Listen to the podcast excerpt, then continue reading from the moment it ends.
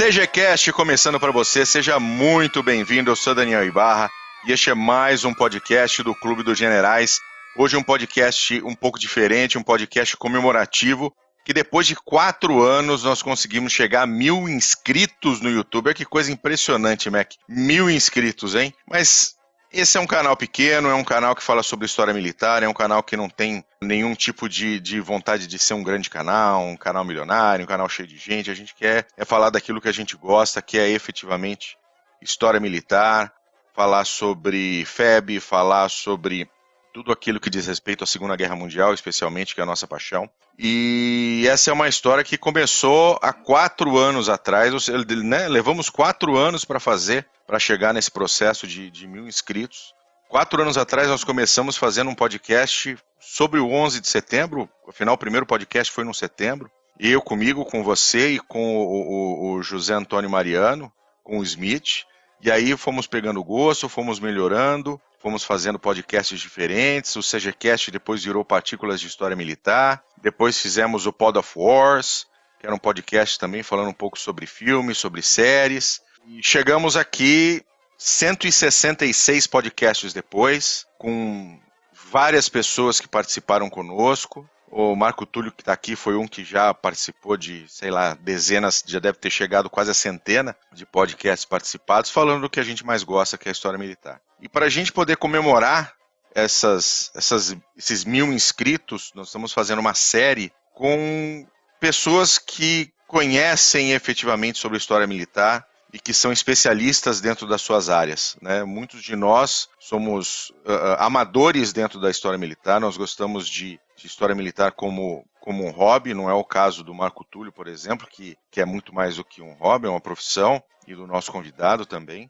mas nós trouxemos hoje talvez um dos mais conhecidos e prestigiados historiadores brasileiros hoje, que é o César Campiani Maximiliano, para falar efetivamente sobre a Força Expedicionária Brasileira, que é a sua especialidade, a sua paixão. Então, para você que não conhece o César, ele é autor do best-seller de história militar, Barbudos, Sujos e Fatigados, que se você não tem, compre, porque eu tenho aqui, ó, a minha cópia, autografada, inclusive. Ele já lecionou História Militar uh, e Estratégia na Escola de Comando Estado-Maior e História das Relações Internacionais na PUC São Paulo, trabalhou diversos projetos de ensino de História Militar nas Forças Armadas e escreveu outros livros ainda, né? Escreveu Irmão de Armas, de 2005, uh, escreveu junto com o Bonalume Neto, o, o falecido Bonalume Neto, Brazilian Expedition Air Force da Osprey Publishing, e recentemente publicou também os 120 objetos que contam a história do Brasil na Segunda Guerra Mundial, pela Panda Books, em 2019,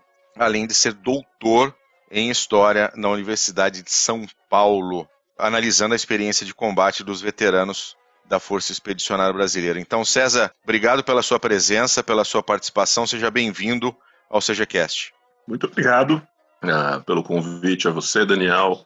Obrigado ao Marco Túlio também, é, com quem eu tive o prazer de trabalhar em algumas ocasiões na, na Escola de Comando Estado Maior, e ao Madruga também.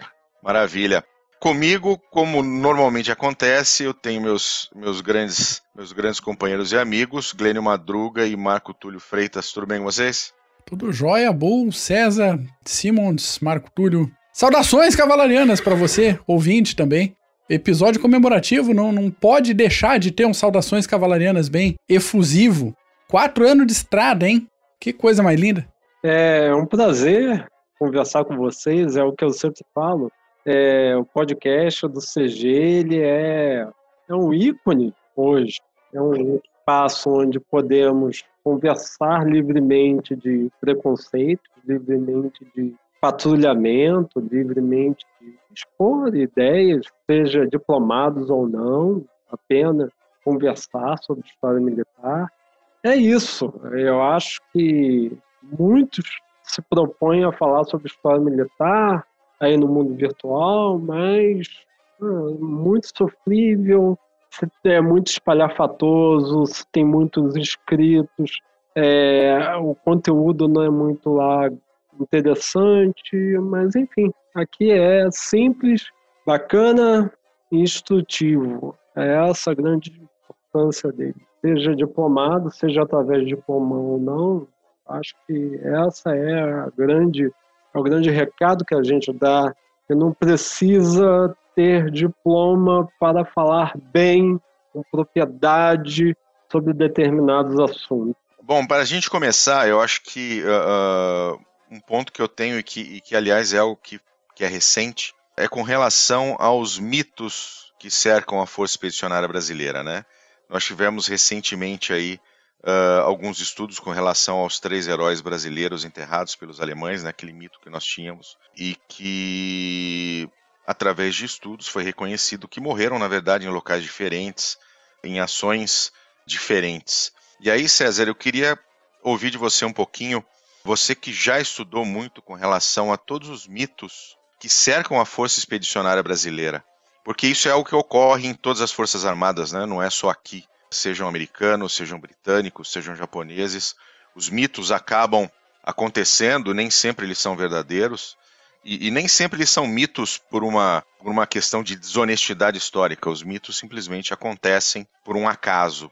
Como é que você vê essa questão dos mitos relacionados à Força Expedicionária Brasileira e que às vezes você acaba descobrindo que não, é, não era bem assim, né? Você tem até monumentos né, a esses três heróis que teriam morrido numa situação bastante heróica que, e que, na verdade, não que eles não foram heróis, né? Mas é que aquela situação, a situação em que eles pereceram não era aquela. Bom, é, existem duas maneiras de nós, pelo menos duas maneiras de nós nos aproximarmos do assunto da FEB.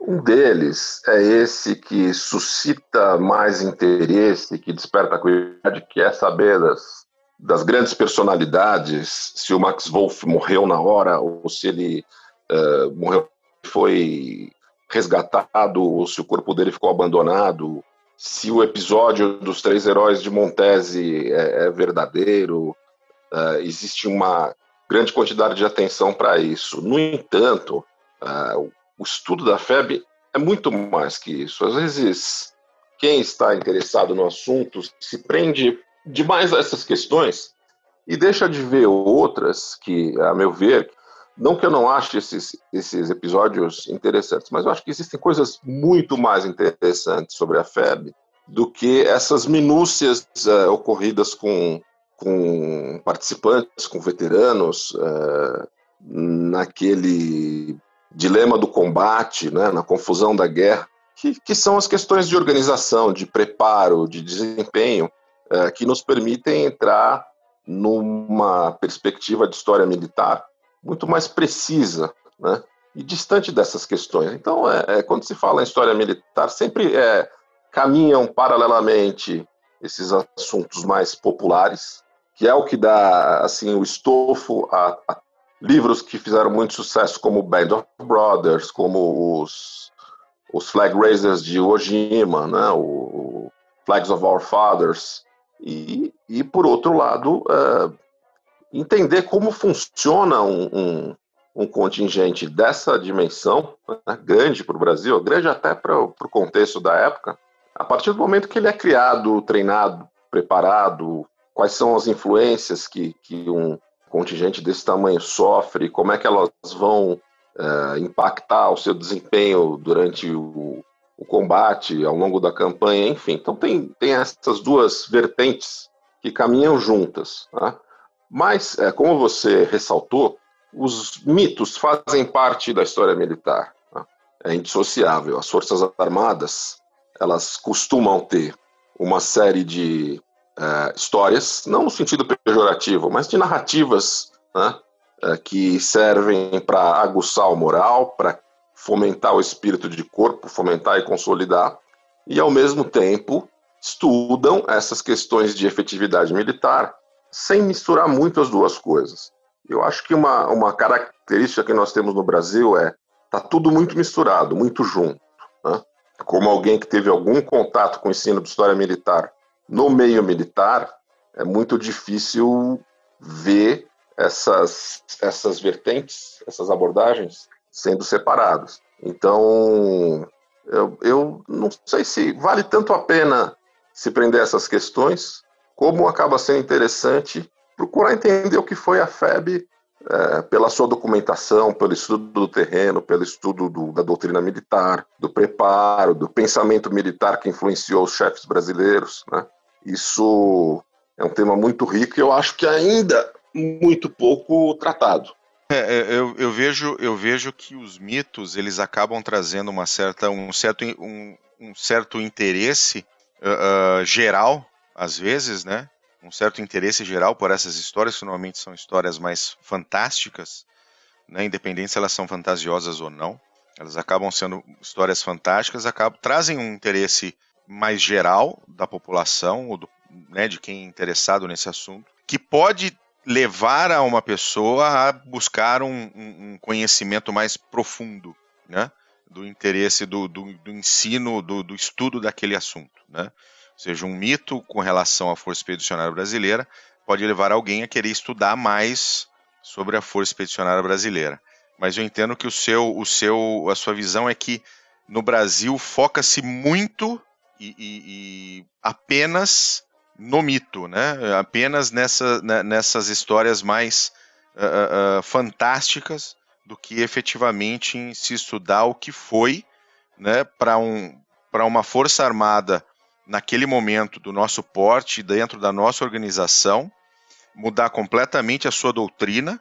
Né? Nós vimos de uma missão militar francesa ali do início do século XX, mudar totalmente a sua doutrina e de repente se mudar a sua doutrina para uma doutrina americana com um equipamento absolutamente novo, com tudo novo, com soldados cidadãos, né? Muito próximo do que foi o, um, exército americano e conseguir ter o sucesso que teve, né?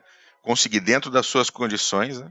Muito parecido com o exército americano do segundo semestre de 1944 Sim. das Draft Divisions, aquelas divisões que constituíram a maior parte da ofensiva americana na Europa depois do dia D. Elas começam a entrar em ação na Itália. A primeira foi a 88ª, mas o grosso delas vai participar da guerra depois, depois da invasão da Europa.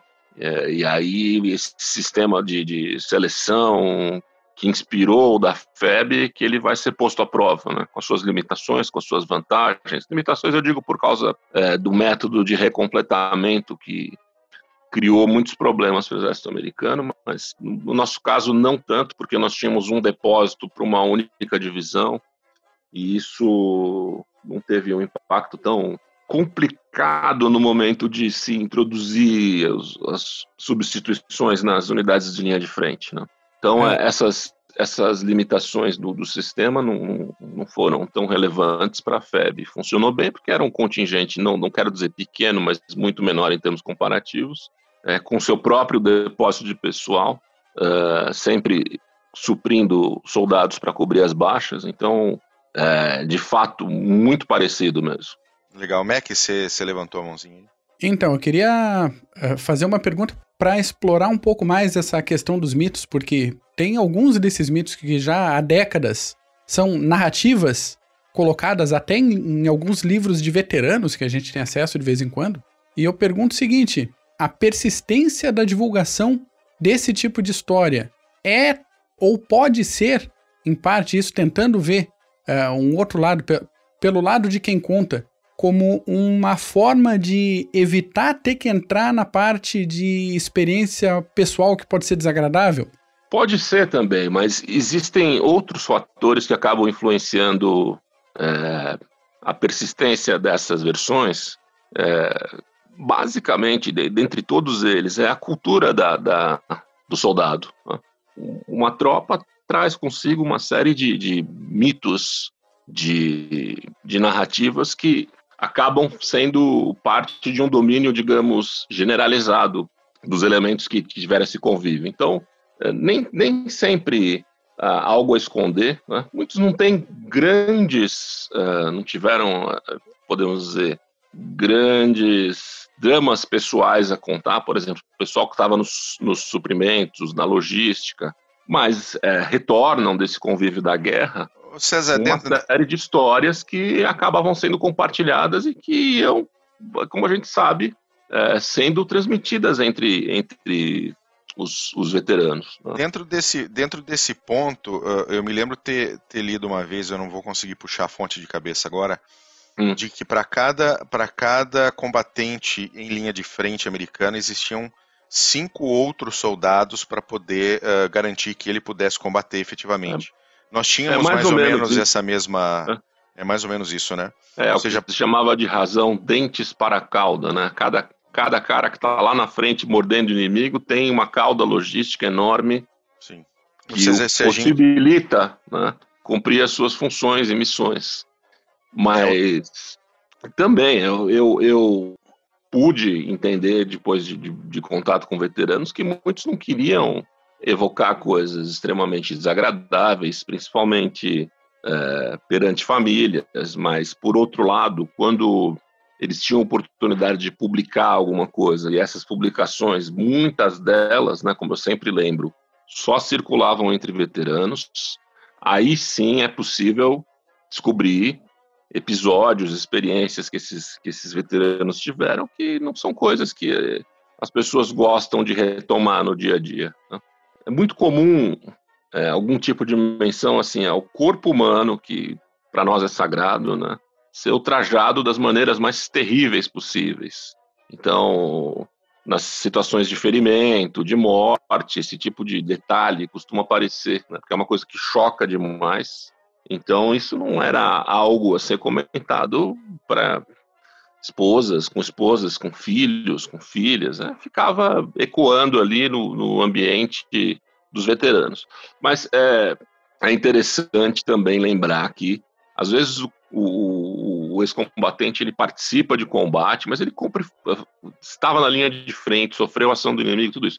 Mas ele cumpre funções ali que não permitiam é, ter um destaque individual muito grande. Né? A gente pensa a guerra assim muito do ponto de vista do soldado heróico que sai na frente, né, o berserk warrior sai atirando no inimigo, mas um exército funciona como uma grande equipe e um elemento pode estar lá no meio, sujeito a ser morto e ferido, mas ele tem que cumprir uma função muito específica. Pensa, por exemplo, num, num apontador de morteiro, num remuniciador de uma peça de metralhadora, que são elementos que estão muito na frente. Ele tem que ficar ali dedicadinho à sua missão e não pode fugir daquilo. Né?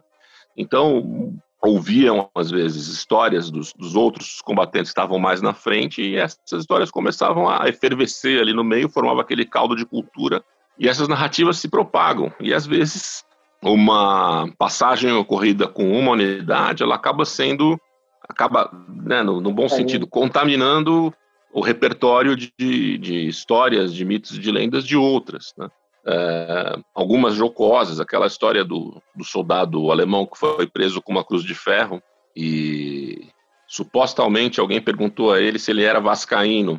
E é interessante que uma, uma charge, né, uma caricatura dessa cena saiu no Brasil logo no começo da, da campanha da FEB, saiu, se eu não me engano, numa revista que se chamava O Malho, e de fato a gente não sabe se essa, se essa passagem ela foi ouvida aqui no Brasil e virou uma charge, ou se a charge virou mais um mito, quer dizer. É verdade.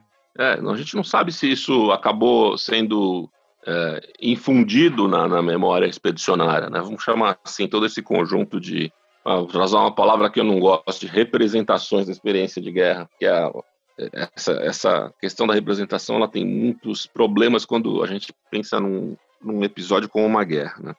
Mas é muito difícil precisar. Eu acho que não vale a pena, às vezes, ficar é, provocando esses assuntos, porque, como eu disse, existe um universo de temas sobre a FEB que eu, inclusive, muito sinceramente, eu acho que eu só arranhei, né? que ainda pedem. Da última vez que eu, que eu, tive uma conversa com outros colegas pesquisadores, eu, eu insisti no, no mesmo assunto. Né? Tem muita coisa para saber sobre a febre. Uh, um estudo sobre os feridos, sobre, sobre os, os, efeitos das armas, algo mais, mais profundo, ainda não existe. Enfim, é um universo a ser desbravado ainda. E, e um universo onde a, a, procura e a pesquisa é muito mais difícil. E afinal. É, é hoje, difícil, mas. O, é... testemunho o testemunho está praticamente inexistente hoje em dia, né?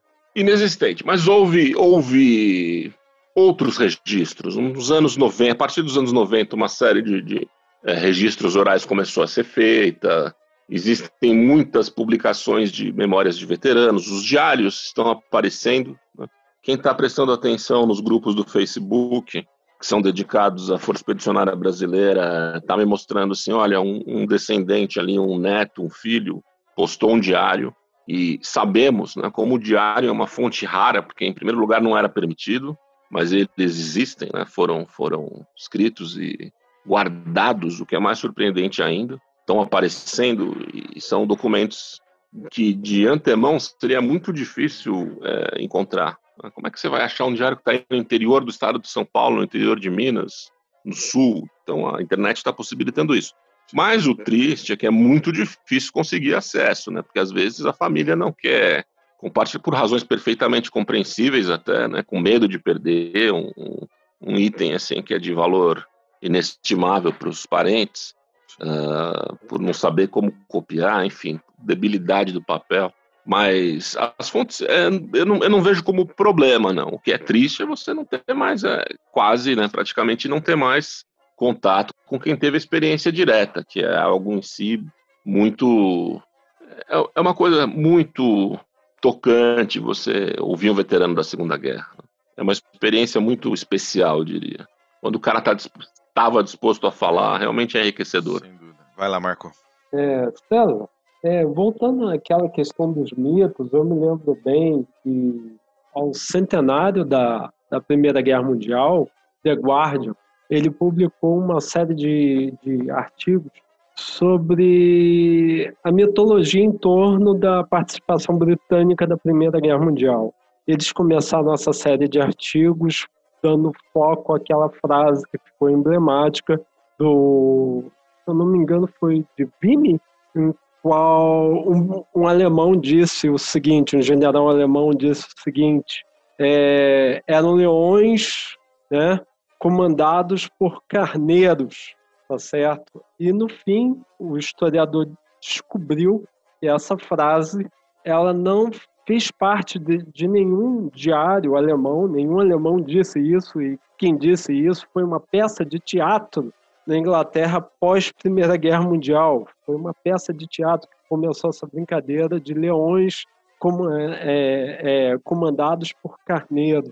É, o que eu, a minha pergunta é exatamente sobre isso, é essa persistência da mitologia presente no, no, no ideário da FEB no Brasil.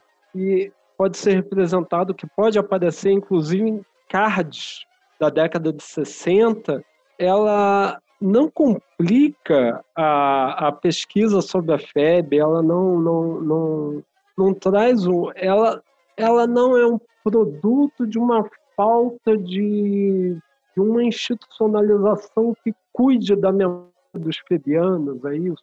Ou é porque isso. Olha, aí, essa questão extrapola um pouco a cultura do ex-combatente, né, da comunidade de veteranos, e ela tem influência da cultura popular. Quando, quando nós começamos a ouvir narrativas do tipo.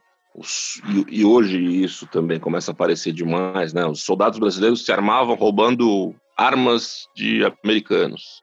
Embora Clássico. eu já tenha ouvido isso de veterano, essa, essa, essa afirmação ela se amplificou muito com a internet. E aí a, a, o próprio conjunto de registros que nós temos, que são especificamente da FEB, eles não, não podem ser responsabilizados por isso.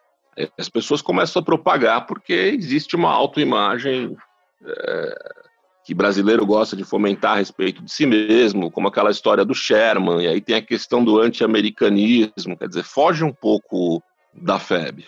E, e, se é por falta de uma instituição que, que seja, digamos, uma guardiã, né, não no sentido de guardar, mas de, de propagar versões mais precisas, eu não sei, porque na Inglaterra mesmo eles têm tantas, né, desde o do Imperial War Museum, e essa, essa narrativa do, do exército, que é, na verdade é os Lions led by Donkeys, né?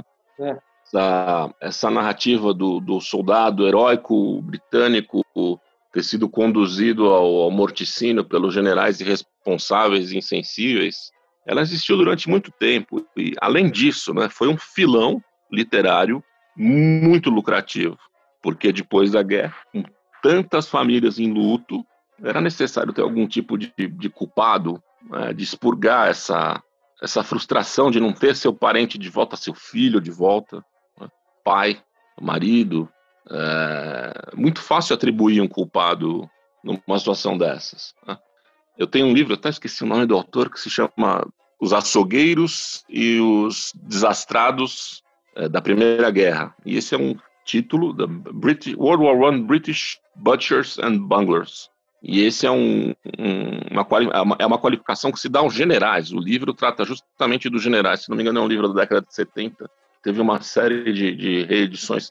Eu até guardei esse livro, mesmo não sendo muito útil, mas como um exemplo para eu me lembrar que é, o historiador precisa desbravar esses, esses campos que acabam obscurecendo as visões mais precisas. Mas essa, essa ideia de que o, a morte de muitos é, britânicos na Primeira Guerra se deveu à insensibilidade dos generais, ela só foi esclarecida ao longo dos anos.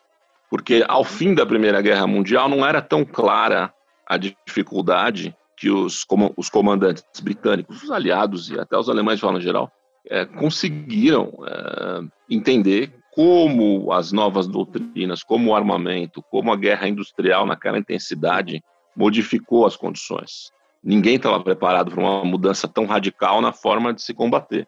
Isso surpreendeu a todos. Embora tenham havido casos de insensibilidade mesmo, né? uh, e isso perdurou de outras formas. A gente sabe o, livro, o filme do, do Kubrick, é o Glória Feita de Sangue, dá o exemplo disso no exército francês. Né? Uhum. Não foi tão simples assim. Né? Às vezes demora muito para a história conseguir promover uma versão mais elucidada, mais clara. E é claro né, que muitas dessas histórias militares, aí, no sentido mais estrito da palavra, elas às vezes emanam das instituições militares. Quem patrocina esses estudos operacionais são as próprias Forças Armadas. E aí também é óbvio que uh, existe o interesse das, das forças de tirar de si essa pecha é, mas como eu, eu, disse um pouco antes, eu não acredito que o fato da dificuldade de compreender a mudança de, de condições operacionais ela tire uma certa responsabilidade é, no caso de alguns eventos onde se poderia ter tido mais cuidado com, com as vidas alheias, mas de qualquer forma, história, história militar é uma coisa muito difícil de ser julgada, né, porque as condições são extremas, são situações limite, e, e, uma coisa que eu não gosto é generalato de poltrona. E é muito fácil incorrer nisso. Né? E o historiador militar precisa se policiar para não cair nessa, nessa armadilha, nessa Aquela coisa do, do, engenheiro de obra pronta, né? É, engenheiro de obra pronta, de uma outra, dizendo de uma outra forma. É, por isso que é tão, é tão rico o campo, né? Porque você não vai entender história militar só entendendo de armamento ou só de doutrina é, se você não, não tiver um, um, conhecimento adequado da sociedade que, que, produz uma força, um exército em campanha, que gera as, as instituições militares de determinadas maneiras, da cultura popular do país, fica muito difícil ter, ter uma visão clara, né? ou pelo menos próxima da clareza. Claro que a gente sempre vai melhorando, mas por isso que o campo é tão fascinante né? e, e incrivelmente desprezado, porque a visão do meio acadêmico é exatamente o contrário do que é a história militar, né? Que é uma coisa aquela aquela velha história caricatural que quem fez história no Brasil sabe, né? História batalha, que a escola dos análises denunciou e disse que não, não tinha nenhuma contribuição a dar, grande balela, né? Voltando à coisa da FEB, é, vai ser uma pergunta nevrálgica, tá? Então, eu acho que devo fazê-la Fomos preparados para o campo de batalha? Fomos preparados para, para essa aventura? Não, não, não, não, não, fomos preparados. Mas uh, fomos em condições de sermos preparados, e isso foi o mais importante. A tropa foi bem selecionada, os oficiais tinham competência, tinham inserção num grande exército aliado que estava disposto, por uma série de, de razões, a bem integrar os brasileiros no seu esforço de guerra. O Mark Clark é muito claro a respeito disso nas memórias dele. É, o contexto político é fundamental nessa questão, porque nós sabemos que uh, os, os, Estados Unidos tinham o Brasil como uma espécie de parceiro aqui nos seus assuntos hemisféricos, então uh, as condições existiam. Mas, novamente, e é uma qualidade que a história militar tem, é a, a importância da comparação com outras situações semelhantes, por exemplo, com a Força Expedicionária Americana na Primeira Guerra, que tem problemas de, de, adaptação ao combate, que são muito parecidos com a FEB, embora fosse um contingente bem maior. Né? Mas, lendo a respeito dos primeiros entreveros dos americanos na Primeira Guerra, as situações são semelhantes. Né? Existe um choque, o exército vem de uma experiência, aí de repente precisa se adequar muito rapidamente a a contextos completamente diferentes, mas a história militar que trata da efetividade, da história militar operacional, ela basicamente versa sobre isso. Né? Lá na ICEM a gente se esbaldava de, de, de, de ler, né? de discutir com os alunos a literatura sobre adaptação militar, que tem sido muito enriquecida nos últimos anos em função das últimas aventuras extracontinentais americanas. Né? O, o que essa guerra ao terror uh, fez de bem para a história militar, né, a despeito do ônus aí das, das campanhas, mas houve um grande interesse. Né, foi bastante bastante interessante para quem para quem está no campo da história militar ver que houve um investimento muito grande em, em publicações que tratassem de, de adequação, de inovação, de, de adaptação Agora, eu só, só, queria retomar um ponto relativo aos mitos. Então, é, essas, essas várias historinhas sobre a febre que tem surgido, e, e, volta e meia a gente vê isso sendo comentado em Facebook, da vida, Instagram, não, não tem muito como, para usar a palavra, combater isso. É uma, é uma característica que eu acho que vai permanecer. É muito mais fácil se aproximar da história da febre por essa por essa porta de entrada jocosa, das anedotas, das piadinhas. Enfim, é uma, é uma característica da maneira com, com que as pessoas se relacionam com história. Né? É, existe isso, quem faz esse tipo de abordagem prospera, sem a menor dúvida, é muito mais simpático você ouvir uma historinha dessas e dar risada no final do que acabar querendo saber como as coisas foram feitas efetivamente. Então, sempre eu acho salutar apresentar uma correção, é, fornecer uma informação que possa corrigir essas bobagens, mas não dá para lutar contra isso. Né? É meio quixotesco, eu acho. Até em relação a uniformes, né? Até em relação ao uniforme. Por outro lado, algumas das, das mitologias que vêm com a febre, por exemplo, aquela história do. Às vezes até promovidas por correspondente de guerra, né? Do do soldado do campo, do sertanejo, aquela imagem idealizada do Pracinha e que derrotou o Ariano, é uma, uma forma de, de, promover a identidade nacional. Oh, Isso oh. é algo que pode ser tratado pelo enfoque da história militar, prestando atenção na convocação, na, na, procedência da tropa, no grau de instrução, no preparo. Isso eu acho que, que vale a pena uh, entender melhor questões é, de, de saúde da tropa, como o pé de trincheira, o que de fato ocorreu com, com, esse problema com a FEB, né? se foi mesmo sanado pela existência daquele macete de usar é, palha e jornal, ou se isso é mais uma mitologia que vem do front. E às vezes eu, eu né, para lembrar essa, essa reverberação de, de anedotas, eu conversei com veteranos que eu sei que estiveram em combate, claro, na frente, mas chegaram no começo de abril, quando não tinha mais neve. E recontaram essas histórias da palha na galocha. Por quê? Porque ouviram uhum. de veteranos, ouviram de companheiros, sem, no entanto, ter passado por essa experiência de pé de trincheira no auge da neve. Eu tenho, eu tenho uma melhor, guerra César. Também, você pega a estatística do, do pé de trincheira, vai até abril, mas cai muito em relação a, a dezembro, janeiro, fevereiro. Cai assim vertiginosamente. O, o, meu pai, o meu pai, ele, o meu pai é do Rio Grande do Norte. Ele é nascido no Rio Grande do Norte. O meu avô, ele não foi da FEB, mas ele serviu na, na em Parnamirim.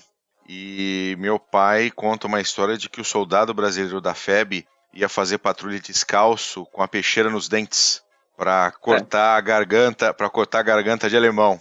Meu pai conta essa história até hoje. Eu não sei se essa é uma história que meu avô contou para ele, né?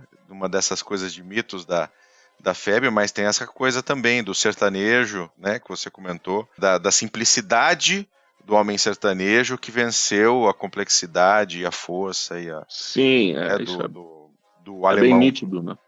em parte por causa da propaganda de guerra, que precisava exaltar a tropa brasileira. E é lógico que na época isso é um recurso válido. Né? Mas depois de tanto tempo ainda continuar insistindo nisso, não cabe mais. Se você, até cito como exemplo no, no livro, aí, no Barbudos, se você pega os textos do Joel Silveira, é possível perceber que ele vai atenuando algumas expressões mais exageradas ao longo das edições dos livros. Ele não está mais tão imbuído de raiva dos alemães ou da necessidade de, de colaborar com o esforço propagandístico. Ele vai dando uma outra tonalidade aos seus textos, vai ficando algo assim mais sutil, menos, menos extravagante. Então, muitas dessas histórias têm origem na própria FEB. Por outro lado, outras surgem por fatores que são estranhos à, à cultura dos veteranos. E algumas circulam, né? como essa história do, dos três de Precária, que tem um, um, um, episódio muito bem documentado, existe foto da exumação, existe foto da sepultura, e de repente esses três viram outros três em Montese. Ah, eu mesmo por muito tempo achei que era verdade, porque para mim não é inverossímil essa história de Montese. Só depois que alguém teve a curiosidade de, de apontar que eles não foram mortos nos, no, nos mesmos locais, é que isso ficou pouco crível, né? Mas a história em si não é inverossímil. Os alemães fizeram isso muitas vezes durante a guerra. Sepultar inimigos mortos, os brasileiros também, quando era possível, também fizeram. Sepultavam alemães, muitas vezes deixavam apodrecer porque estava exposto ao, ao, fogo inimigo tal, mas não é um, um, um tipo de ocorrência raro.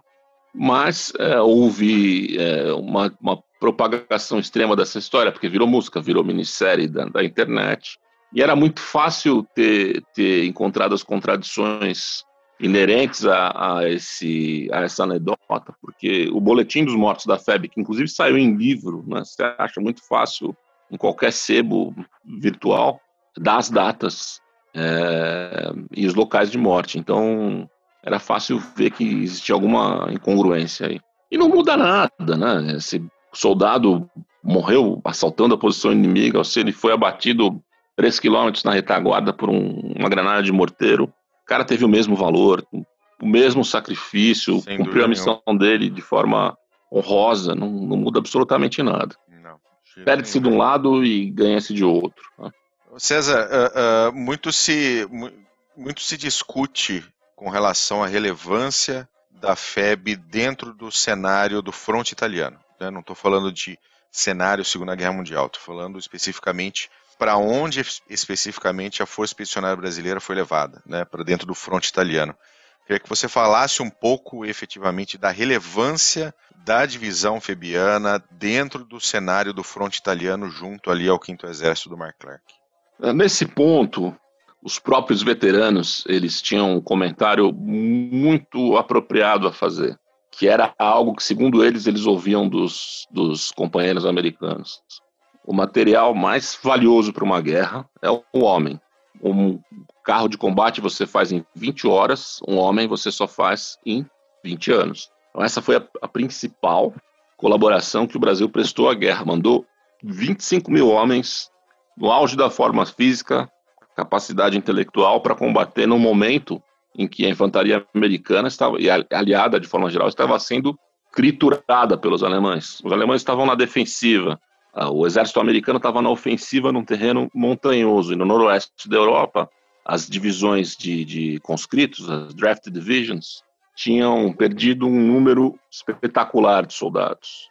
E o grosso dos recompletamentos não estava indo para o general Clark na Itália, que aí nós temos que entrar num, num outro mérito, que é o da concepção estratégica da guerra, não sei se, se cabe falar disso agora, mas vamos à vontade. Nos, nos ater é, a essa questão da falta de material humano. O Clark precisava continuar a pressão dele, foi um, um desdobramento da campanha do norte da África, aquela ideia inicial do segundo front, Depois da invasão da Normandia, existe uma segunda invasão pelo sul da França. Né? Todo mundo sabe a Provença, que desfalcou o Quinto Exército, especialmente algumas das unidades mais experientes. A terceira de infantaria foi para a França.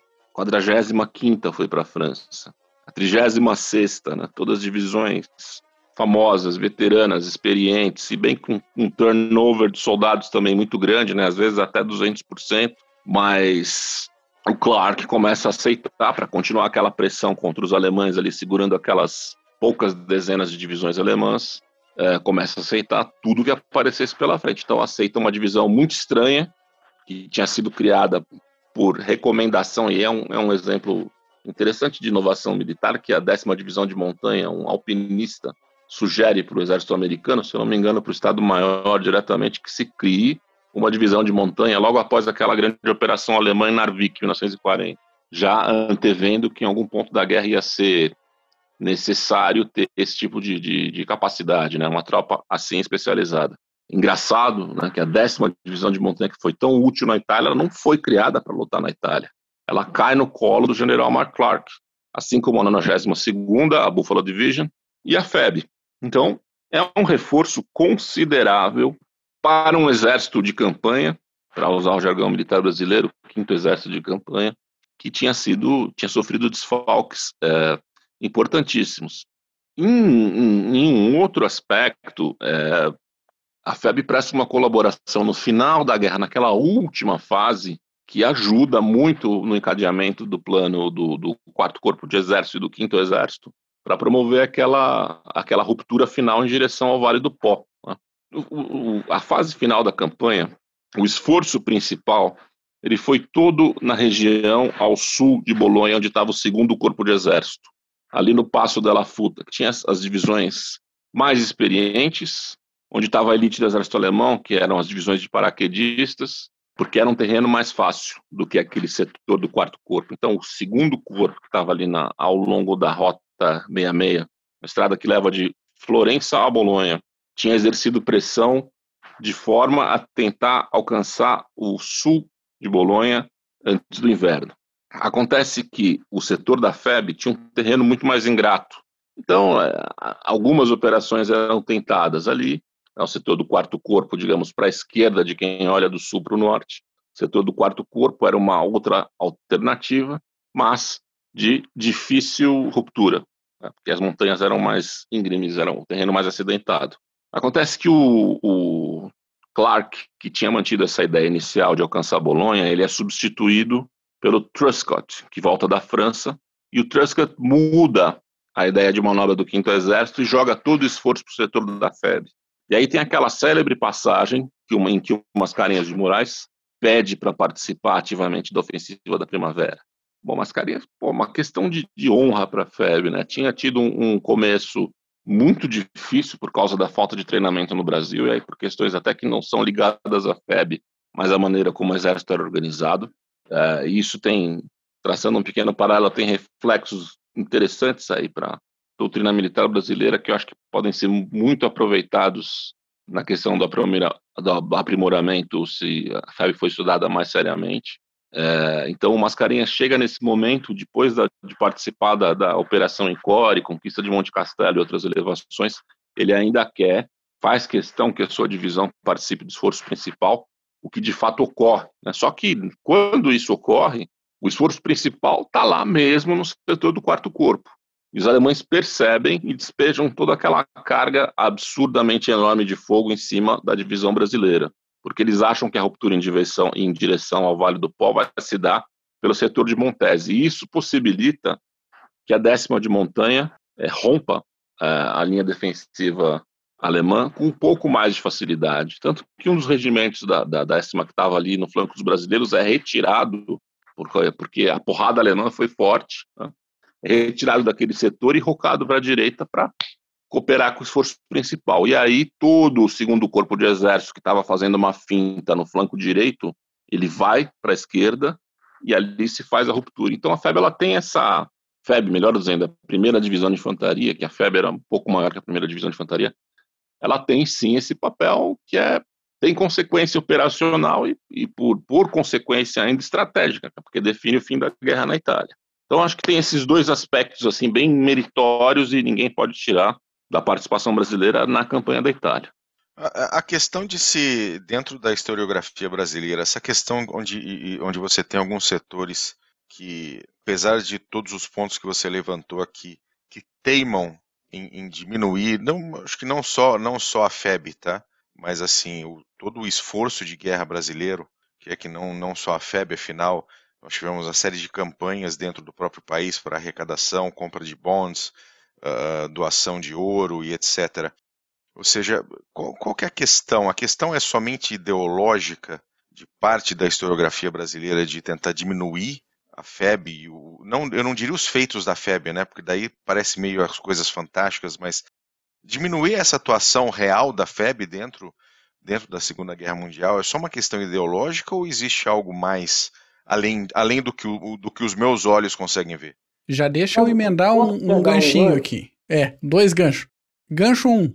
E, e longe de querer desmerecer a nossa atuação na guerra, mas o Brasil tinha algum diferencial ou obteve esse diferencial durante a campanha para continuar nessa ofensiva ou qualquer outra tropa semelhante de outro país poderia ter cumprido a função da FEB na, na Itália? É, pegando o gancho do Daniel, uma pergunta minha seria por que em nível secundário ou, ou nível escolar básico a FEB ela é muito mal explicada ela sempre é explicada de acordo a ah, mandamos gente por causa da companhia vale, uh, siderúrgica nacional. Sempre vem essa, esse demérito. Enviamos tropa, mandamos homem para morrer em troca de dinheiro para pagar uma usina em volta redonda. Então, pegando o gancho do Daniel para fazer esse bem bolado temos, aí. Temos três perguntas diferentes é. aqui, César. Bom, a questão da, da, da, da historiografia nacional muitas vezes tentar diminuir a FEB, qual seria o motivo, se ele é só ideológico, se existe algo mais, se outra tropa teria poderia ter né, efetivamente feito o mesmo trabalho lá, acho que foi a pergunta do MEC, e a questão de como a FEB é apresentada nas escolas em, em nível secundário, por exemplo. Bom, eu, é, eu não posso reputar unicamente essa visão derrogatória a questão ideológica e a partir disso é possível vincular a sua pergunta com a do Marco Túlio. Uh, eu não sei afirmar se a culpa disso é, é dos historiadores. É, acho que é possível até, na verdade, dizer que não é, porque se nós pegarmos a rigor a historiografia, ela é bastante satisfatória. A historiografia não permite essas versões uh, de que fomos trocados, de, de que a, a participação foi irrisória.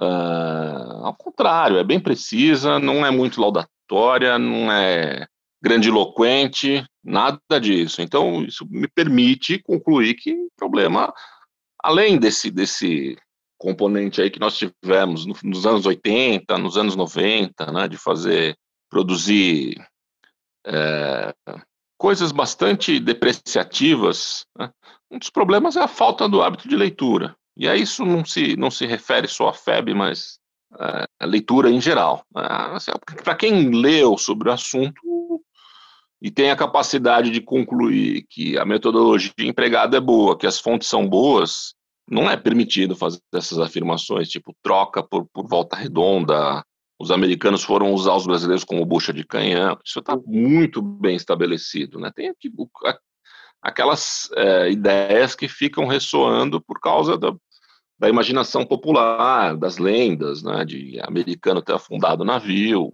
Não, essa, não essa é, é uma das melhores. Que, que a historiografia é responsável. Eu acho que o responsável, os historiadores não são responsáveis. O responsável é a falta de estudo e ainda mais nos últimos anos né, houve bastante aumento de, de livros, é, tratando dessa questão do envolvimento do Brasil na guerra. É, muita coisa sobre a experiência pós-guerra dos ex-combatentes. Como eu disse, eu ainda acho que falta estudar a FEB em si, né? a questão operacional, organizacional, de saúde, doutrinário, tudo isso ainda falta. Acho que eu só arranhei. Né? Meu livro, minha tese que gerou o livro é um ponto de partida. Algumas coisas eu fui um pouquinho mais adiante, mas eu muito do que eu vejo ali, eu só estou delimitando assim, ó, peguem a partir daqui. É, o assunto é grande demais, eu não vou dar conta disso sozinho. E se, se outra divisão seria capaz de cumprir o papel que os brasileiros cumpriram? Sim, desde que tivesse um espírito de corpo super aguerrido, a experiência de combate que a FEB adquire ao longo dos seus quatro, cinco meses de campanha antes ali de deslancharem para o norte da Itália, e um componente humano de primeira linha, né, que era o nosso caso. Qualquer tropa seria capaz de fazer isso nessas mesmas condições.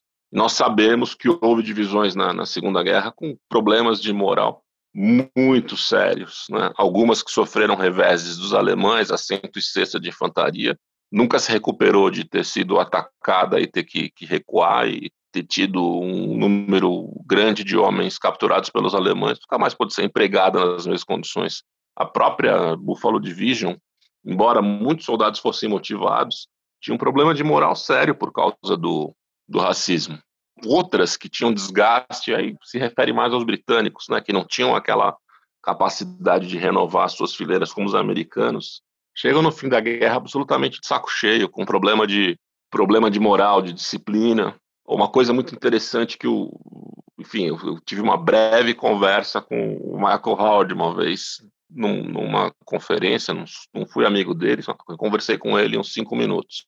E ele, como veterano da campanha da Itália, disse: é uma coisa que era possível notar nos brasileiros era que eles tinham um orgulho que a gente não via mais no exército britânico e no exército americano. E ele sabia que isso era uma, era uma contribuição que ele estava me dando, né, para ajudar a entender o que foi o espírito de corpo da FEB. Né? Você vê que o cara era realmente o mestre do assunto. Sabia que essa seria uma informação útil para mim. Tinha visto os brasileiros na retaguarda. Tipo, embora fosse do oitavo exército, ele foi fazer uma teve de licença em Florença e cruzou com um monte de brasileiros. Inclusive, teceu comentário sobre a estranheza dos uniformes que o pessoal alterava. É verdade que o Churchill não queria o envio de tropa brasileira para a Itália? Teve algum problema até quando eu trouxe essa documentação, tinha alguma coisa do Churchill lá, mas não, não me prendeu muito a atenção. Não queria, tinha algumas restrições, tinha problemas logísticos, não conhecia a qualidade da tropa sabia que do ponto de vista de político ia ser muito complicado, eu preciso até reler isso. Mas teve algumas restrições, sim. sim. Agora, não me lembro se ele foi categórico, contrário, isso aí não... Ele, pelo menos, mudou, mudou o comportamento, porque depois ele, ele fez uma visita à tropa brasileira. Ele fez uma visita, acho que invada, né, para a tropa brasileira. Uhum. Foi. Ah, tá aí, tá guardado, tá copiando. Qualquer hora eu vou reler isso. César, você, a gente, a gente comentou com relação, você até comentou que a historiografia brasileira efetivamente dá, dá à FEB, em sua grande maioria, o, o tamanho que ela, que ela merece, ou seja, sem ser muito laudatória, sem ser muito derrogatória. E a gente tem aí, vindo do passado, o livro do Vaque, As Duas Faces da Glória, que durante muito tempo foi visto como um, o, o inimigo da história da Força Expedicionária Brasileira. Eu li ele há muitos anos atrás, me lembro de muito pouca coisa. Naquele momento, quando ele foi lançado, e até hoje, você obviamente deve ter lido o livro do, do VAC. Você, eu, entendo quando eu li, pelo menos, de que ele estava tentando mostrar dificuldades e, e, e, e, sucessos da Força Expedicionária Brasileira. Você teve mesmo essa mesma visão ou você achou que ele carregou muito em algum ponto? Do ponto de vista de historiador, tá? Não é, um, não é uma. Não estou pedindo para você dar uma opinião uh, de valor com relação ao VAC, tá? Simplesmente uma opinião pegando, de historiador com relação ao livro. Bom, uh, pegando, o gancho dele, pegando o gancho dele, aquele documentário, Rádio Verde, não é? Do Silvio Bach, se eu não me engano, que é quase anedótico. Como você analisa uma coisa daquela? Bom, então vamos lá, né? A dupla que rima, Silvio Bach e William Vac. Exato. A introdução do livro do Wack, ele se propõe a corrigir e melhorar versões é, grandiloquentes, que é o termo que ele usa, sobre é, os registros relativos à FEB. Né? A primeira observação que eu posso fazer é justamente que isso não procede a FEB não tem um problema de, de versões grandiloquentes. Existe essa questão dos mitos, que isso é, é algo que faz parte da cultura de tropa, né, da cultura militar do país, da força que foi combater, mas existem as narrativas dos oficiais. Se nós pegarmos os livros do Mascarenhas, do Lima Breiner, o livro do, dos oficiais da reserva, se tem uma característica que pode ser apontada em comum, né, é que ninguém esconde os problemas. Né? O Mascarenhas, ao contrário, ele faz uma menção específica e clara ao grupo de observadores, de advisors, melhor dizendo, americanos, que vieram treinar a FEB. Isso foi publicado em 1947. Então, primeiro primeiro problema está aí na postura metodológica, né? Resolver um problema que não existe, que é o fanismo da parte das memórias e dos, dos livros, que, embora não memórias, tenham sido escritos por veteranos. Segundo é não tratar criticamente os depoimentos dos, dos ex-combatentes alemães com quem ele, ele teve contato. Isso meramente do ponto historiador. Né? A gente sabe muito claramente que a Wehrmacht ela traz no pós-guerra uma série de justificativas para sua derrota que desviam um pouco uh, questões fundamentais do problema, né? do fato da Wehrmacht ter sido preparada para uma guerra de movimento, uma guerra altamente dependente da mobilidade, com uma estrutura logística datada da Primeira Guerra, de depender de armamento capturado, de não ter, é, em função ainda de questões demográficas é, oriundas da Primeira Guerra, material humano em quantidade suficiente, né, de ter se envolvido por erros estratégicos em vários frontes. Então, são características da Wehrmacht que eram generalizadas no final da guerra, o fato de ter que diminuir os, os efetivos das divisões, de, de, recrutar homens cada vez mais jovens e de é, absorver né, todos os soldados que tinham funções serviços ou de logística e incorporar esses caras na, nas unidades de combate, né?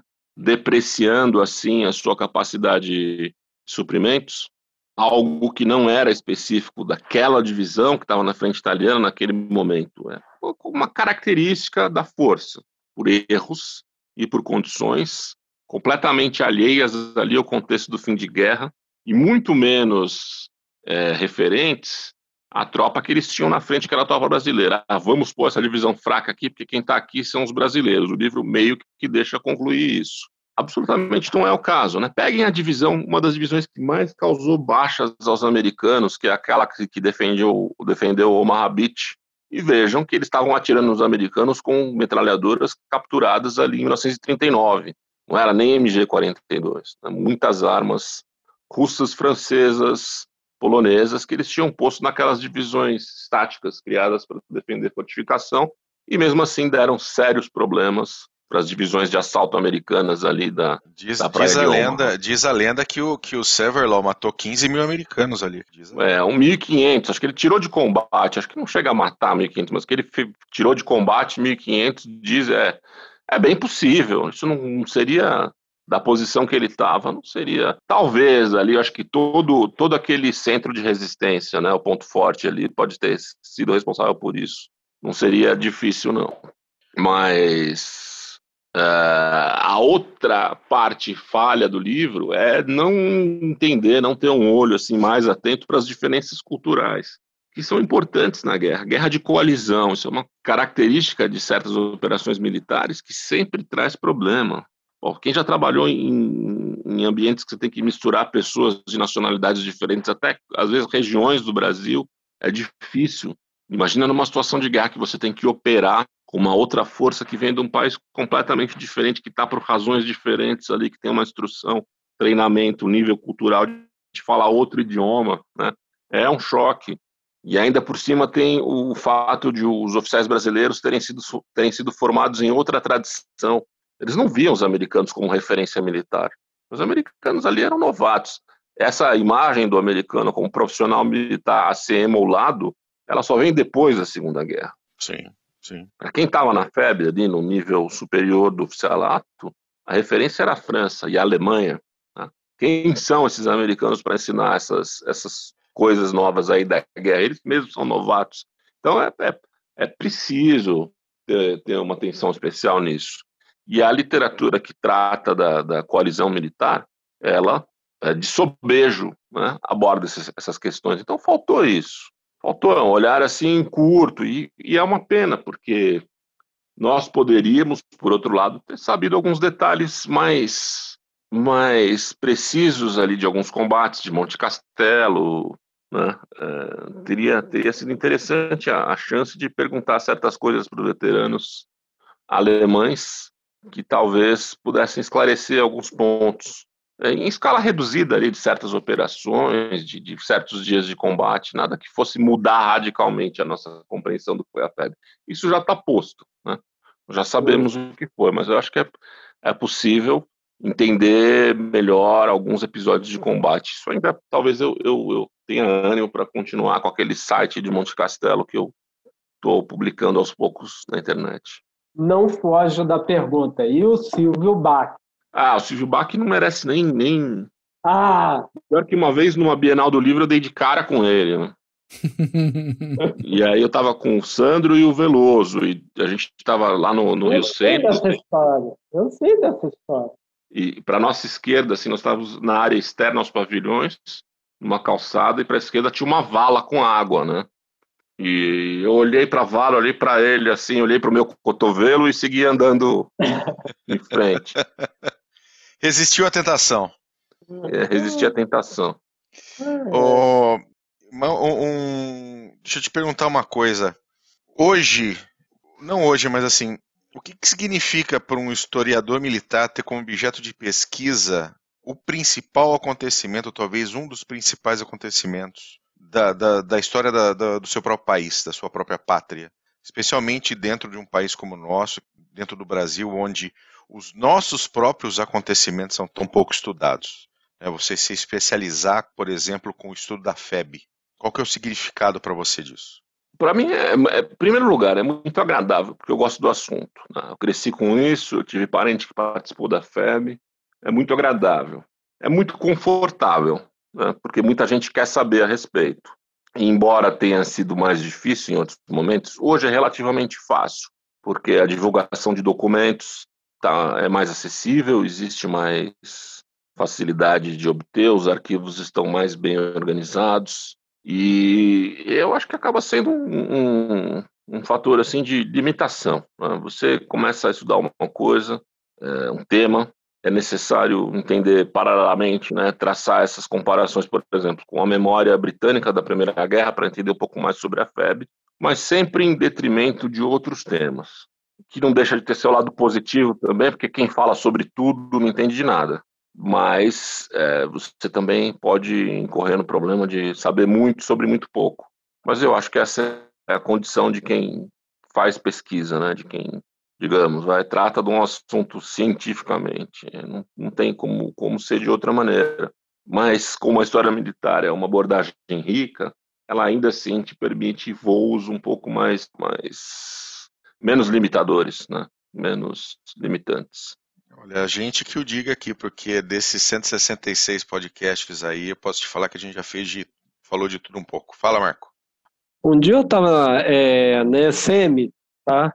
A seu convite, inclusive, e estava o Frank McCann, tá? Acho que foi, se eu não me engano, a penúltima passagem dele no Brasil, em que ele deu um, um pequeno seminário lá né, SEMI. E veio a questão da Áustria, porque o Brasil não participou da ocupação da Áustria. Você, em algum momento de sua pesquisa, se topou com essa, com essa problemática ou não passou? Ninguém nunca nem passou pela cabeça? Como é que você pode elucidar isso? Até porque a Deutsche Welle publicou um artigo exatamente falando por que o Brasil não participou é, da ocupação austríaca. Isso é tão pouco falado que parece mito da FEB. É. Não é? Oh, mas, essa, mas essa me parece ser uma, uma não questão. Desculpe, talvez. Posso estar enganado, mas é um pouco evidente que a FEB queria retornar para o Brasil o mais rápido possível, que o Mascarenhas não tinha interesse em prolongar a permanência da, da tropa lá muito menos continuar mandando soldado do Brasil. Eu não sei em que ponto ele se relacionou uh, sobre essa questão com seus superiores aqui no Brasil, mas não, não vejo nenhum objetivo a mais que pudesse ser alcançado com a ocupação da Áustria que já não tivesse tido bons argumentos com a presença brasileira na guerra. E, de certa forma, seria uma maneira de desafogar tropa americana, iam ser menos soldados americanos a serem enviados para a Europa, mais brasileiros, e, e me parece que já fugia aos objetivos que o Brasil queria ter, almejava com a participação na guerra. Né? Era desnecessário, incômodo, desgastante. Eu sempre olhei para essa questão com esse ponto de vista. Eu nem, nem eu vi essa matéria, nem me, na verdade, nem me interessou ler. Do tipo. Me parece algo assim que tenha grandes problemas ocultos. Parece que, que uma, uma, divisão que tinha passado por tantos percalços permanecer na, naquele ambiente estrangeiro, é todo mundo de saco cheio, querendo voltar para casa. É, parece que foi um caso mais ou menos assim. Vocês querem ficar na Áustria? Não obrigado e foram embora. Basicamente, ah. esse foi o nível ah. de, de, oferecimento e por isso que ele tem esse destaque todo dentro do, do estudo da FEB. A forma mais fácil de entender isso, a meu ver, é olhar, tentar entender a, a perspectiva do, do soldado que estava lá, que teria que cumprir essa função. Né? Tem um, uma série de fotos de um desfile do primeiro batalhão do, do 6 RI em Vogueira, em maio de 1945. Os caras estão com uma cara de saco cheio. Né? Não tem ninguém ali exultando, eles estão desfilando para comemorar não sei o quê. Mais uma formatura, mais uma marcha, mais um palanque, ficar de. Sabe, é, é meio evidente ali que o que, que aquele pessoal queria era estar de novo em casa. O, o... Falar português, ver pai, ver mãe, comer comida de casa, parar de sentir frio. Acho que não é muito difícil entender, né, essa perspectiva de quem estava lá há um ano e que o Mascarenhas entendeu bem isso e ele mesmo devia estar cansado. Mas o grande problema que se coloca nessa negativa da ocupação é exatamente na, ao negar tá, esse trabalho, o Brasil de certa forma prejudicou assim a viabilidade dele geopolítica em conquistar maiores voos dentro da Organização das Nações Unidas, principalmente o Conselho de Segurança. Então, é, eu acho que, que o que fica nesse questionamento da Áustria é exatamente isso. Se o Brasil não participa com força de ocupação, ele não tem como conquistar uma cadeira. É claro, é claro que nós entendemos que uma cadeira no Conselho de Segurança é maior do que isso, representa muito mais do que isso, trabalha muito mais, digamos, árduo do que uma simples ocupação na Áustria. Mas o que fica nessa questão é exatamente essa. Se ocupa, você abre uma brecha da discussão. Mas eu acho que o Macan mesmo já respondeu essa pergunta. Quando ele diz que mudou o governo, o Roosevelt morreu, o Truman assume, quem era o grande condutor desse, desse processo de aproximação não estava mais presente, a burocracia do governo muda, e são outras pessoas que vão conduzir as relações com o Brasil no pós-guerra. Não tem mais aquele pessoal que forjou a política da boa vizinhança. Né? O próprio então, Truman não, não sabia o que acontecia no governo Roosevelt. Né? Pois é, então eu não sei se faria muita diferença. É como eu disse, o que o Brasil precisava fazer para alcançar os seus objetivos, eu não sei se nessa época o Conselho de Segurança já era um desses objetivos, parece que não, que era fortalecer sua posição continental, modernizar as Forças Armadas e, por conseguinte, modernizar o país. Existiam questões políticas internas também da própria política interna Sim. do governo Vargas, né, cara? Sim, mas é, não sei se a FEB não seria capaz de resolvê-las, né? né? Tirar a tampa da pressão da, da, é, é. das demandas pelo fim do seu governo. A FEB talvez precipitou isso até mais. Nesse sentido, pode ter sido um tiro que saiu pela culatra, mas os objetivos, a meu ver, foram plenamente consolidados. Né? Voltaram com um exército que foi capaz de, ao longo das décadas seguintes, trazer grandes inovações para o exército brasileiro. Uh, fizeram uma publicidade muito positiva do país, conseguiram os meios para modernizar não só o exército, as forças, e conseguiram fazer com que a industrialização do país fosse acelerada. Trouxeram essa cultura de pertença as nações ocidentais. Isso é muito claro de ver nos, nos pronunciamentos dos oficiais que depois elaboraram uh, os destinos geopolíticos, que pensaram como é que o Brasil ia se, se comportar durante a Guerra Fria. Né? Golbery, Meira Matos, Castelo Branco, eles voltam com essa ideia de pertencimento a uma comunidade ocidental, cristã, anticomunista. Por mais que o Huntington não fale. Ah, pois é, mas ele, ele é da turma do Truman, né? Ele não está ciente do que são os brasileiros. Ele não, ele não participou, né? Brincando um pouco da política da boa vizinhança e não tem essa visão do Brasil. Quem teve aquele contato mais aproximado é, foi capaz de perceber que o Brasil queria se integrar naqueles seus representantes, com as pessoas que tinham ali a, a condição de liderança, queria se integrar com aquela comunidade internacional do Ocidente, que eles viam como. que eles viam, não, que de fato é moderna, a que permite mais riqueza, mais liberdade, né? Posso falar porque é, é o que eu acredito, posso falar isso abertamente, né? É, fora do Ocidente você está em maus lençóis, das suas instituições que, por mais defeitos que tem, ainda são as melhores. E quem estava na FEB volta majoritariamente com essa ideia, com essa proposta. E é o que vai ser colocado em prática aqui durante a Guerra Fria. Né? Vamos nos aliar ao Ocidente e participar da batalha contra o comunismo. Escrevi um, um texto sobre isso para a defesa nacional, levando um pouco adiante essa ideia. Bem, é, eu acho que vai eu acho que eu sou encarregado de falar, de perguntar isso. Uma das últimas perguntas de hoje, é, principalmente no dia 15, que é o dia dos professores. É, é, parabéns a todos. César, parabéns aos professores não diplomados. César, o que você diria para um historiador iniciante hoje, que pega assim, eu quero estudar sobre a FEB, o que você diria para ele? Que eu diria é que eu só fui descobrir, um pouco por experiência própria, tentativa e erro.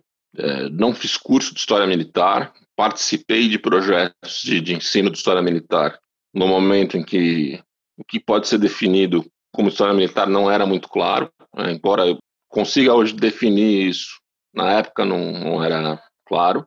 Se alguém quiser prosseguir no estudo da História Militar, eu daria algumas recomendações de leitura, de temas, diria para jamais desprezar a documentação, para sempre que tiver uma oportunidade, mesmo que hoje não seja claro assim a função que você pode ter, o que você pode extrair de um documento sempre para tirar cópia e guardar, né? e aprender um segundo idioma, sem isso é impossível ter uma, uma boa, prestar uma boa colaboração no campo da história militar, porque nós ainda não temos muita coisa traduzida. Isso tem, tem melhorado, né, principalmente com a Biblioteca do Exército, Companhia das Letras, que acabam traduzindo alguns livros importantes, mas dominar o inglês e oferecer um roteiro de leituras, que é basicamente daquele, daquele primeiro curso da SM lá, aquele introdutório, que era o, a, a disciplina chamava História, Estratégia e Desempenho Militar. São as coisas básicas, um pouco de teoria da estratégia, que não pode ser desprezado. Como a história militar tem um caráter também muito técnico, né? não, não sobrepõe isso aos demais é, aos demais, as demais facetas da história militar, mas entender um pouco de doutrina, entender um pouco de, de, armamento. Não saber empregar, óbvio que não empregar, mas entender como funciona, quais são os princípios que norteiam o emprego do armamento, para que se faça um trabalho de história militar proveitoso. Né? Quando eu digo história militar, eu estou me referindo especificamente à história militar operacional. Né? Eu divido o campo assim, mais ou menos, em três grandes linhas. Uma é a história militar popular, essa que vai falar aí dos, do Max Wolff, do, do, do Band of Brothers. Tem aquela mais social, que é a acadêmica, né, por excelência, do, da sexualidade, do recrutamento como forma de controle social, aquela, aquela vertente que se convencionou chamar de nova história militar, e tem a operacional, que é muito desprezada, mas como essa segunda vertente acadêmica, muito rica. Né? E uma se beneficia da outra embora eu goste mais da operacional, é óbvio que não dá para desprezar. Às vezes eu falo só para encher o saco, mas é óbvio que não dá para desprezar as contribuições da história social, porque se você não entende uma sociedade, você não entende o exército. É bobagem, nenhum exército é melhor do que o seu país. É produto muito claramente da, da nação que, que o produz. Muito bom, excelente, César. Obrigado pela, pela sua presença, pela sua participação. Você tem algum, alguma coisa ainda para falar, Mac? Não, tá tranquilo. Tá quietinho só... aí já faz Faz muito tempo, não é comum você estar tá quietinho assim. Não é, né? Até eu tô estranhando mesmo, mas dando é. espaço pro nosso convidado aí brilhar nesse primeiro episódio da nossa trinca de, de comemoração aos quatro anos, mil inscritos e por aí vai. E isso, é, deixando bem claro, a gente está contando mil inscritos só no YouTube. Durante vários anos não foi a nossa prioridade o YouTube. A gente tem um, um crescimento muito sólido nas plataformas de podcast. Então a gente dá um, é, é um tratamento diferenciado pro podcast, pro áudio. Então quem acompanha de repente um e outro percebe a diferença até de, de lapidação de um para outro produto. A gente também utiliza o YouTube e é uma marca interessante, pensando que, sei lá, pelo menos o que 70% da nossa produção dos nossos episódios é, não tinha um vídeo. Vídeo é uma coisa bem recente, durante muito tempo foi Sim. aquela imagem estática ou só um audiograma ali. E não que melhore muito, né? Exatamente. Às vezes compensa deixar só o fundo estático, mas de qualquer forma. Fale por ele, né? Bonitão. Mas é um, marco, um marco ter o, o César aqui falando com a gente e atendendo um pedido que vem desde o primeiro ano das nossas produções. Lá, quando que vocês dúvida. vão falar do Brasil? Quando que vão trazer a FEB? Parará. Então, o momento chegou. Falamos absolutamente, acho que nem, nem arranhamos a superfície do que é a Força Expedicionária. A FEB merece um, um, uma série de podcasts de um ano inteiro falando sobre temas específicos. A gente ainda vai fazer isso. Com certeza. Em algum momento, que não vai faltar é, é tempo. A gente espera que o mundo não acabe amanhã, que o asteroide não caia, que não tenha ninguém morra de vírus chinês, seja lá o que for. E a gente vai ter tempo de fazer ainda um monte de, de podcasts sobre a FEB aí. O César vai poder voltar ainda para falar sobre questões mais específicas e sobre temas até que você, César, queira falar especificamente. Pois não, para não para não ficar tão, tão por cima. Mas eu tinha comentado no, no, no início do, do podcast uh, sobre a dedicatória que o César tinha colocado para mim no livro, no, no Barbudos Sujos e Fatigados, quando, quando eu recebi das mãos dele naquele, naquele churrasco da Associação dos Expedicionários, uh, que foi no dia 9 de outubro de 2016. Isso mesmo. E aí tá é, o Daniel, a FEB é o auge no estudo da história militar no Brasil. Então acho que esse é a, essa é a mensagem que a gente deixa, uh, que linka um pouco do que o Marco perguntou para o César dessa questão da, da mensagem para o historiador iniciante é exatamente essa, né? O estudo da FEB é o auge do estudo da história militar no Brasil. Maravilha. César, obrigado pela sua presença, cara. Obrigado, eu concordo absolutamente com isso que eu escrevi até hoje, não mudei minha opinião. Maravilha, fico feliz com isso. Não tem nada parecido. Eu só, eu só faço adendo que, para quem não comprou, compre. Todos os livros do César são quase obrigatórios. Comprem pelo link do, do, do CG. Ajudam aí todo mundo. Aí os a, links da Amazon vão estar tá é, aí, viu, gente? Os links da Amazon estarão aí. Ajude a todo mundo continuar essa, essa batalha aí pela inclusão da história militar é, no cotidiano brasileiro, né? Que é tão, é tão você, eu tenho uma uma grande, digamos, eu sofro uma grande depressão quando eu vejo que outros países têm, por exemplo, Dia do Ex-Combatente, todo mundo para, lá Israel, todo mundo para, desta saudação, na Inglaterra a mesma coisa, Estados Unidos também, e no Brasil, no Brasil temos aquela, aquela, aquele panteão lá no Rio de Janeiro que parece um disco voador, parece uma obra feita por alguém com AVC, e aí... Pior que se criaram outras datas, né? Dia do veterano militar, dia do ex-combatente, dia do expedicionário, pois é. dia do soldado, dia da vitória, e nenhuma é, é significativa. E ainda tem uma coisa que para mim pega muito quem está escutando que é do Rio, que há anos atrás o Museu da Marreca da FEB estava caindo aos pedaços, estava literalmente caindo aos pedaços, quase indo rua e quase todo o seu acervo caiu nas mãos de, vamos lá, de pessoas privadas. Precisou uma instituição privada, precisou uma empresa bancar reforma, bancar tudo.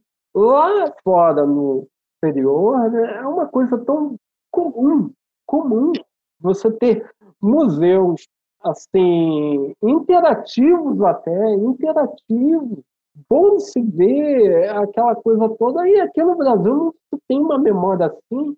Você tem a memória, e o Rio é, é já é vítima disso duas vezes, que você tinha um museu dos ex-combatentes da Guerra do Paraguai, que se perdeu com o tempo, e quase a FEB teve o mesmo destino. E como se explicar isso? Ah, o acervo foi para o Beleléu, né? Já se, já se fragmentou. Assim, o que nos interessa, o museu é o epicentro do estudo da história militar. Museu militar. É. O museu ele hospeda documentação, organiza conferência, promove curso, ele emprega o historiador militar, né? ele permite que o campo seja um, uma oportunidade de trabalho de fato, né? especialmente se nós falarmos em termos de museu militar vinculado às Forças Armadas. Né? O que a gente sabe que não ocorre aqui, como essas coisas são conduzidas, enfim, é o que tem, mas eu acredito que sem museus consolidados, eu não tenho a mínima ilusão que isso vai acontecer. Campo da história militar como uma área digna, respeitada, também não se consolida. Vai ficar sempre marginalmente. Existe aí, mas é algo marginal. Eu, por incrível, só deixa eu contar uma anedota para fechar todo mundo rir. Conta. Eu, assim que entrei no CG há muito tempo atrás, né? nem sei quando eu entrei, mas comecei a falar sobre história militar por causa desses caras aqui. Caras aqui me colocaram na cabeça. Até então eu gostava de guerra, eu gostava de gripe, gripe espanhola, mas não gostava de história militar. Depois que eu comecei a conversar, e meu TCC foi sobre missão militar francesa. Pois bem, no Rio de Janeiro você tem todos os, todas as instituições imagináveis que conservam esse tipo de documentação, desde o Itamaraty, a Cruz Vermelha, passando, por, passando pelo Comando Militar do Leste, é, Comando Militar do Leste, lá do Panteão, lá de Caxias. Eu fui uma vez Fui lá no 14 andar, que eu acho que é a biblioteca. Cheguei para o bibliotecário, que era um capitão. Capitão que tinha acabado de fazer um curso na Suíça sobre biblioteconomia. Cheguei para ele. Bom dia, meu rapaz, meu jovem, eu gostaria de, de pegar os arquivos sobre a missão militar francesa. Ele olhou para a minha cara e disse: Missão militar francesa? Nunca ouvi falar. Aí eu, é. Pois bem, eu sou militar francesa, aí dei a história toda, e ele, peraí, que eu vou ligar para não sei quem. Ligou para não sei quem, aí não sei quem falou com ele, ó, dá para ele todos, todas aquelas caixas que estão no sótão, lá em cima, Nossa. lá perdido, lá guardado. E fui, e ele depois me veio com um carrinho enorme, cheio de caixa, inclusive com a coleção da Defesa Nacional, tá? E aí eu fui ter, fui ter é, experiência de, de, de, ler a Defesa Nacional, a Bertoldo Klinger, aquele pessoal todo, jovens turcos, aquela coisa toda. Toda polêmica lá, você fala, você acham que treta é coisa de Facebook, é porque nunca viu artigo nessas revistas. Os caras duelavam nos artigos, tá certo? O pessoal que era pró-França, o pessoal que era pró-Alemanha, duelavam nos artigos. Pois bem, fiquei meses a finco lendo essa revista. Qual foi o resultado disso? Além do TCC ser publicado, etc. Tal, peguei piolho de pombo. Peguei piolho de pombo, desenvolvi uma bronquite e é isso. É isso. É isso que a gente pega fazendo história aqui no Brasil. piolho de pombo. de pulmão. Fumo de pulmão. Oh, é isso. É isso que a gente pega. E, e, são coisas que você vai, por exemplo, eu já cansei de, de compartilhar links sobre documentário, inclusive foi um no Facebook aberto, documentário sobre, sobre Waterloo, na Inglaterra, em que um ator foi lá fazer, dar tiro de fuzil que eles usavam lá, de rifle lá em Waterloo, e, poxa, o cara entra no, no museu, o museu é lindo, o museu é. Nossa, é, é, o cara pega o rifle lá com luva de, de algodão, cheio de pereco-teco, e dá pro cara atirar, tá lá, o cara tira numa boa, tranquilo. Aí você tem a parte dos renectors, que é uma coisa que está se desenvolvendo aqui no Brasil ainda. E você pega no Brasil, por exemplo, uma vez aconteceu comigo, eu entrar numa, numa fortaleza, não vou citar o nome, mas eu entrei numa fortaleza no Rio de Janeiro e fui lá no, no, no, no, convívio, no espaço de convívio deles, e cheguei, fiquei assustado, porque eu vi um escudo enorme com duas espadas entrelaçadas, né? Aquela coisa de, de bem militar, né?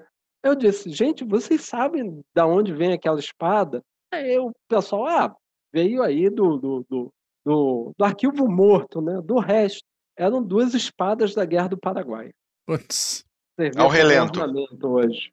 Ao relento. Ao relento. É, tem, tem vários exemplos assim, né? É. é, vários, vários. A gente pode fazer até um podcast de chororô só sobre isso. Só Nossa. sobre isso. De chororô. De chororô. Chororô de historiador militar. É, chororô de historiadores militares. Muito bom. Então tá bom, Simões. Obrigado a você pela sua participação também. Você ter convidado o César, feito esse contato todo. A gente vai fazer outros aí para frente. Mac, beijo. Outro para todo mundo. A gente se fala, César, de novo, obrigado. Obrigado eu. Boa noite a todos aí. Boa noite a você, ouvinte e audiência que está nos vendo, infelizmente, aí, né? Nossa cara linda. Obrigado pela sua presença, um grande abraço. Tchau.